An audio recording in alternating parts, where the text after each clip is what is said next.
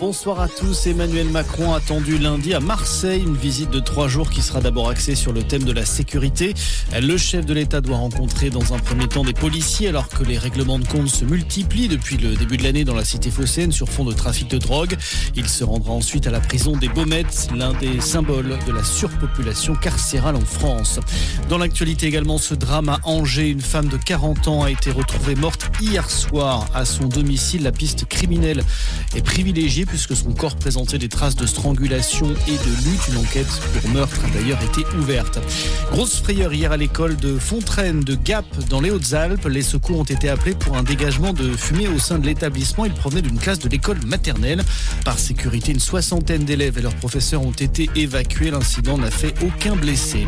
La tempête tropicale Brett s'éloigne de la Martinique. 25 000 foyers sont toujours privés d'électricité sur l'île française des Antilles. Les écoles sont restées fermées aujourd'hui.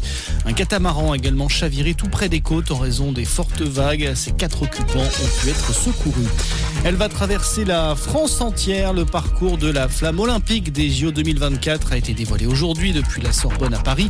Au total, 68 jours de relais dans plus de 400 villes en métropole et en outre-mer.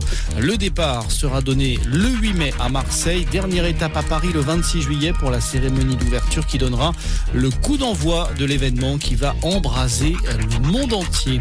Et puis elle fera ses adieux dans deux semaines après 27 ans de service. La fusée Ariane 5 effectuera son dernier vol le 4 juillet depuis Kourou en Guyane, annonce ce soir d'Ariane Espace. Pour rappel, il avait été reporté le 15 juin dernier en raison d'un problème technique.